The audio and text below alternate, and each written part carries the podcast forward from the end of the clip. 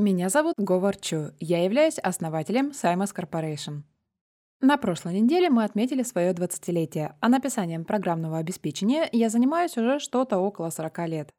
Я работал с открытым open-source программным обеспечением с момента его появления. Я работал над всеми утилитами, компиляторами, отладчиками, компоновщиками, тестовыми и другими программами GNU. В моем послужном списке есть не только то программное обеспечение, которое установлено буквально на каждом компьютере во всем мире, но даже то, которое работает на орбите, и оно никогда еще не падало. Вот те несколько вещей, которые стоит упомянуть за это время. Я обожаю быстрое программное обеспечение.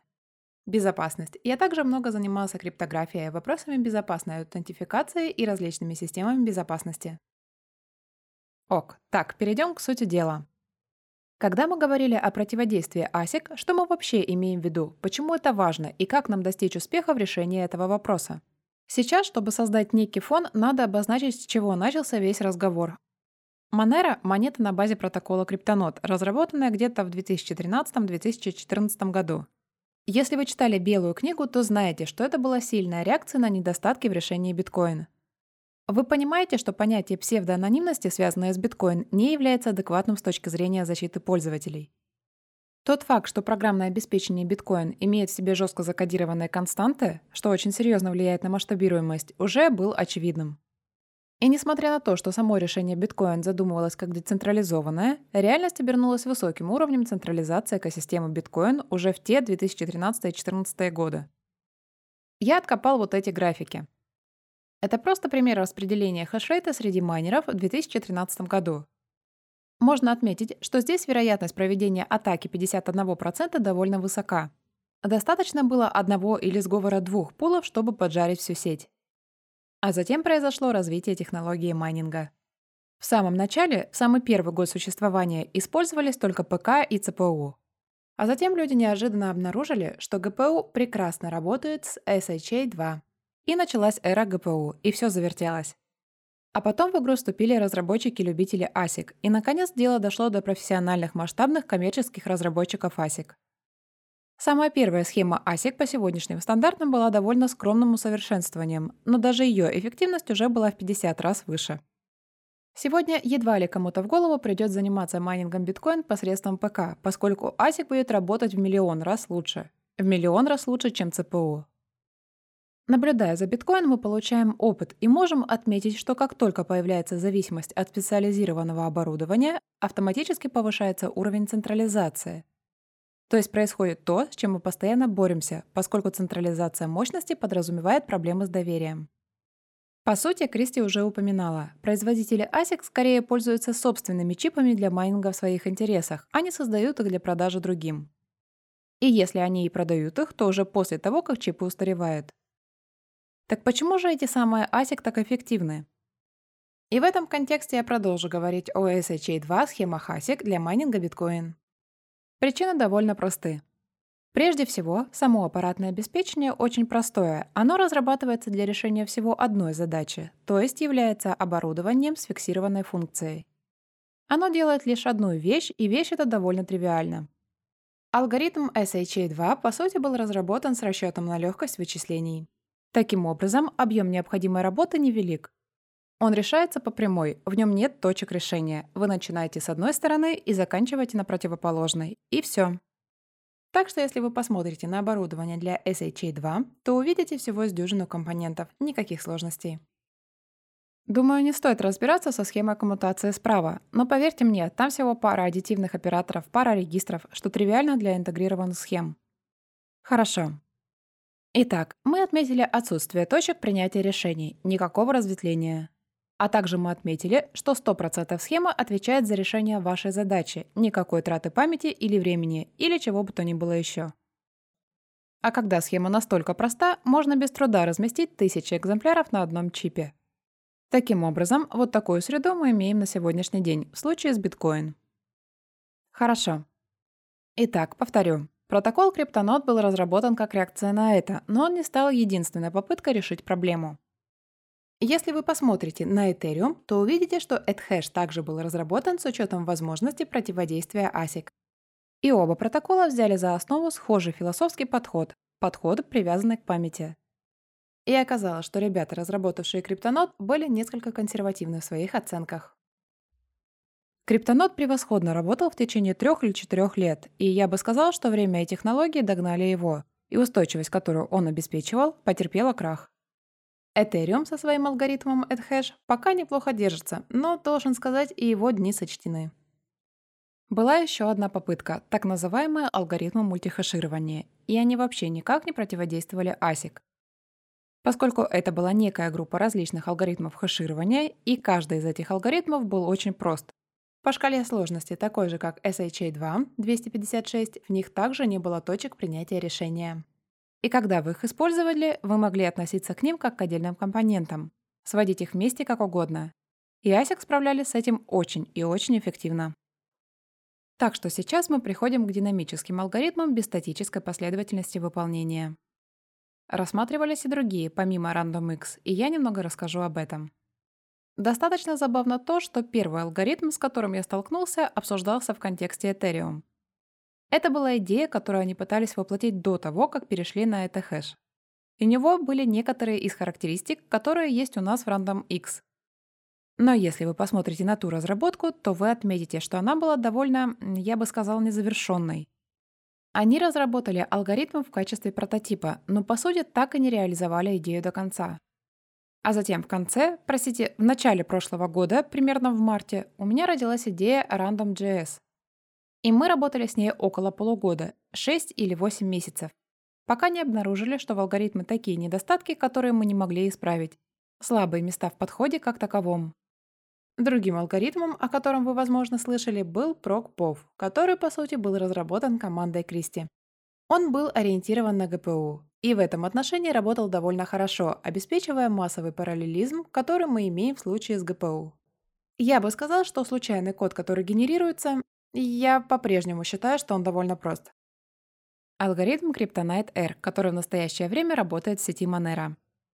Причина существования Kryptonite R заключается в том, что мы пока не закончили разработку Random X, и некоторые из идей, которые мы воплотили в Random X, в некотором смысле были взяты и вставлены в Kryptonite. То есть мы сделали что-то вроде заплатки. Итак, некоторые люди ставили под вопрос и критиковали наше решение сфокусироваться на ЦПУ. Они говорили, что мы бросаем ГПУ на произвол судьбы. Но следует рассматривать среду в глобальном смысле.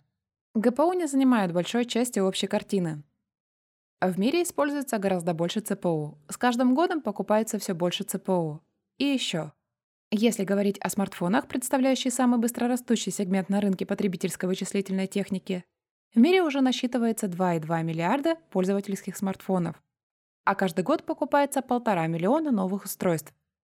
Их становится все больше, и они совершенствуются. Если вы посмотрите на цикл обновления ПК, то увидите, что люди покупают новые компьютеры не чаще, чем раз в 2 или 3 года. В то время как большинство пользователей смартфонов предпочитают использовать самую последнюю и самую продвинутую технологию. Эти факторы реально влияют на технологию, разрабатываемую нами, которая предполагает наличие высоких требований к ЦПУ. Поэтому появление более мощных новых смартфонов нам только на пользу. Итак, теперь о самом Random X. Мы говорим о случайно генерируемых программах на машинном языке для специализированной виртуальной машины, которая была разработана нами. Идея состоит в том, что любая случайная 8-битная последовательность всегда будет действительной командой. Это была одной из проблем, с которыми мы столкнулись в случае с Random.js. То есть приходилось генерировать случайную программу, которая соответствовала синтаксису языка JavaScript.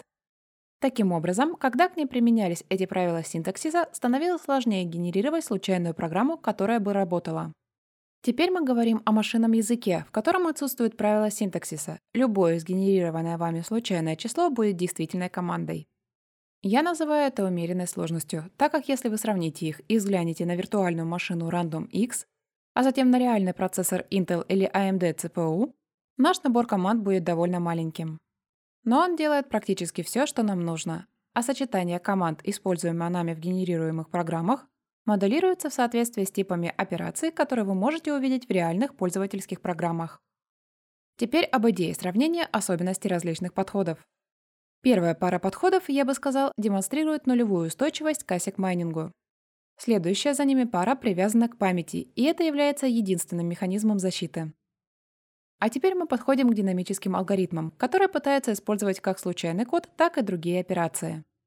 В случае с Random.js и RandomX мы используем математический подход с плавающей запятой, что избегалось во множестве других алгоритмов. И избегалось по разумным причинам. Довольно просто взять математику с плавающей запятой и получить результат, который будет отличаться из-за погрешности округления. Другая политика округления. Так что это довольно непросто включить математику с плавающей запятой в алгоритм доказательства работы, где всем необходим одинаковый ответ. Но мне кажется, мы справились с этим. И вот идея и причина, по которой мы выбрали этот подход. Мы пытаемся по максимуму использовать то, в чем хороши ЦПУ, а ЦПУ хороши тем, что могут выполнять самый разнообразный код. А если вы попытаетесь построить под это ASIC, то закончится все тем, что вы создадите ЦПУ. И опять же, мы сфокусировались на ЦПУ, потому что они наиболее доступны, а также потому, что наборы команд для ЦПУ, как правило, выглядят практически одинаково. У всех у них один и тот же набор целочисленных математических операций, у всех у них есть команды ветвления, какими бы они ни были. Поэтому нам легко определить поднабор, который будет хорошо работать абсолютно на любом ЦПУ. Мы можем использовать алгоритм CRM или Intel AMD. Мы можем даже применить его к PowerPC или к чему-то, что вам будет угодно. Для сравнения, GPU, как правило, имеют довольно проприетарный набор команд, и их функции не пересекаются полностью, как в случае с AMD, где набор команд не включает ни одного множества, используемого нами. Поэтому ок, работать с ГПУ было бы гораздо сложнее, общий поднабор был бы более ограниченным. И опять же, у нас есть четкое понимание того, что работа должна быть динамичной. Если бы у нас был просто фиксированный набор операций, то его было бы легко закрепить за чипом, а это именно то, что нам хотелось бы избежать. Теперь вы задумывались над тем, что же такое алгоритм доказательства работы, а в конечном счете это просто цикл временной задержки. Его цель состоит в потреблении времени и потреблении энергии. И он должен быть настолько неэффективен, насколько это возможно. И это, знаете, это настолько потрясло меня в ментальном плане, ведь я сделал карьеру на том, чтобы создавать эффективное программное обеспечение, подстраивал компиляторы. И все это делалось для того, чтобы система совершала большую часть работы с меньшим расходом энергии. Но тут интересно следующее. После того, как вы проведете все свое время размышляя над этим, вы обязательно придете к непосредственному пониманию того, какие операции являются затратными, а какие нет. Это позволяет нам иметь особый взгляд на то, как можно написать самый неэффективный алгоритм из возможных. И еще, есть еще одна общая тема, с которой я столкнулся.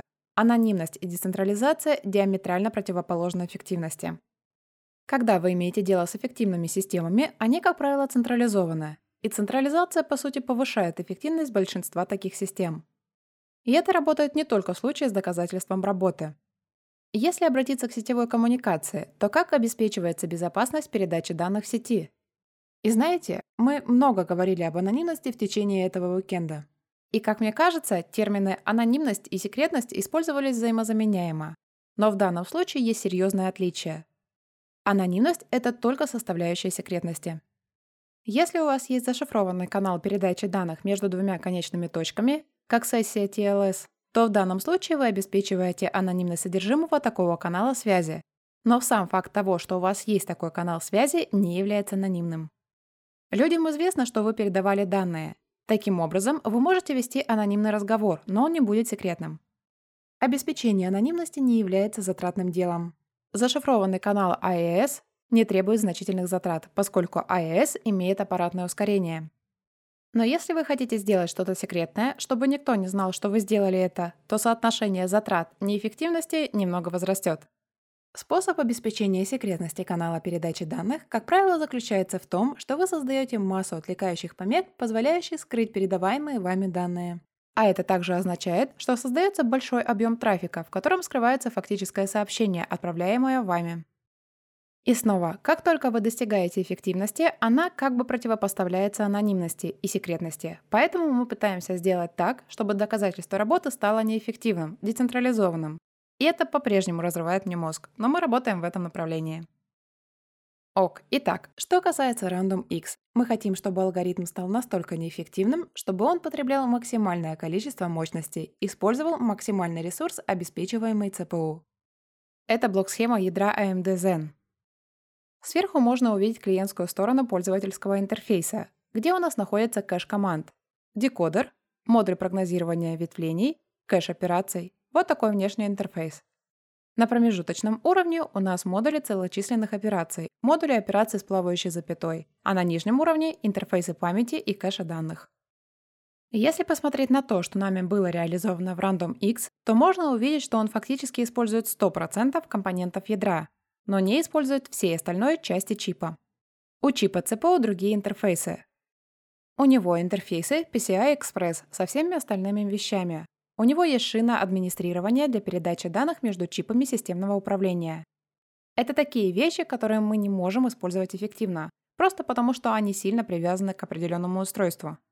Мы не можем учитывать их в зависимости от того, какой чип используется. Но мы можем полностью использовать ядро и весь интерфейс памяти. И как все это работает? Мы генерируем случайную программу, затем мы переводим ее в машинный код, выполняем программу и преобразуем результат, это самая интересная часть, самая важная часть, третий этап. И нам бы хотелось, чтобы издержки других этапов максимально свелись к нулю, поскольку они не особо способствуют общей работе. Генерирование случайной программы является сложной частью, если вы используете высокоуровневый язык. Вам приходится строить ее в соответствии с очень строгими правилами, в противном случае код не будет работать. Стандартный способ заключается в построении абстрактного синтаксического дерева, в котором каждый узел будет оператором вашей программы. И тут забавно то, что вы переходите от этого абстрактного синтаксического дерева к исходному коду программы, а затем вы передаете исходный код в компилятор. И компилятор проводит синтаксический разбор исходного кода и возвращает его в абстрактное синтаксическое дерево, которое уже было у вас. Таким образом, происходит большой объем избыточной работы, и это работало против нас, так как получался эффективный алгоритм доказательства работы. А если вы создадите ASIC для работы с этим алгоритмом, то микросхема обойдет всю избыточную работу, что будет равноценно получению преимущества с точки зрения эффективности. Именно это и убило идею Random.js. Таким образом, наилучшим подходом, который мы могли бы использовать, стало генерирование случайных байтов. Затем, чтобы перевести все в родной машинный код, который работает на реальном ЦПУ, нам не хотелось ограничиваться исключительно 32-битной архитектурой. Поскольку в современном мире архитектура RAM и других ЦПУ является ведущими, и нам не хотелось упустить какую-либо из них. Мы используем виртуальную машину, которую по сути можем перевести в любую из других реальных архитектур ЦПУ. Чтобы сделать это максимально быстро, нам необходимо использовать простые команды уровня машины, которые можно будет легко перенести в команды реальной машины.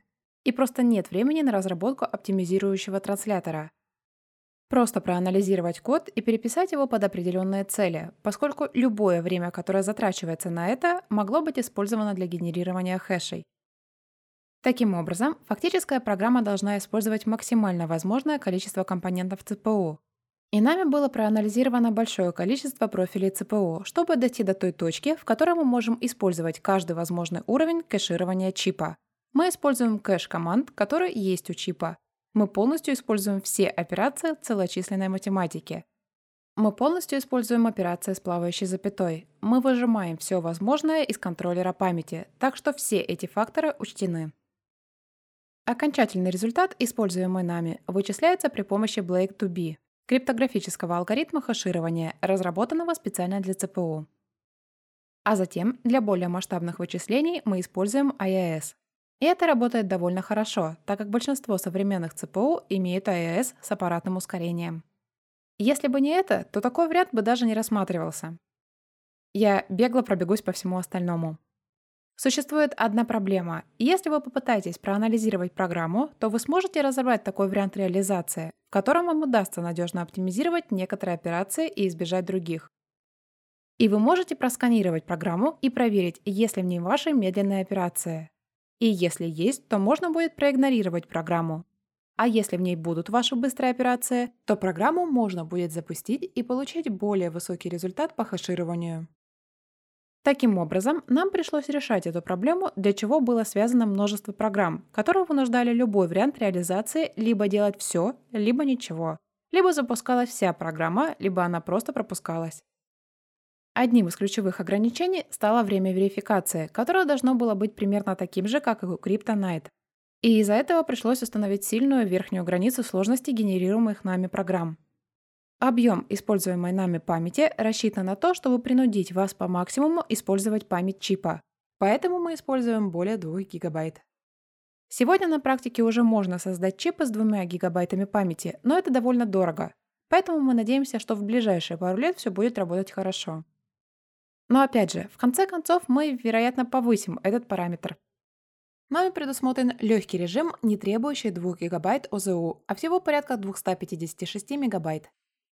Он работает в 8 раз медленнее, чем полный режим, и если мы еще более сократим объем используемой памяти, то следующим этапом станет 128 МБ, и работа замедлится уже в 3700 раз. Таким образом, существует некий компромисс, связанный с оперативной памятью, и нами была выбрана золотая середина. Ок, что касается текущего состояния кода, он уже готов к запуску в монород для 32-битной архитектуры. Нам все еще нужно реализовать версию для ARM. Продолжается работа над версией для GPU. Мы уже поддерживаем NVIDIA, CUDA и есть версия OpenGL для AMD GPU. Это не стандартная OpenGL. В ней используется значительная часть программы на ассемблер для AMD. Нами проводятся 4 аудита безопасности, один уже завершен, два проводятся прямо сейчас, и один начнется завтра. Вот показатели хешрейта, которые были получены нами к этому моменту. Мы будем рады получить данные стендовых испытаний от любого, кто возьмется за это. На этом мое выступление заканчивается. Большое спасибо и до скорых встреч!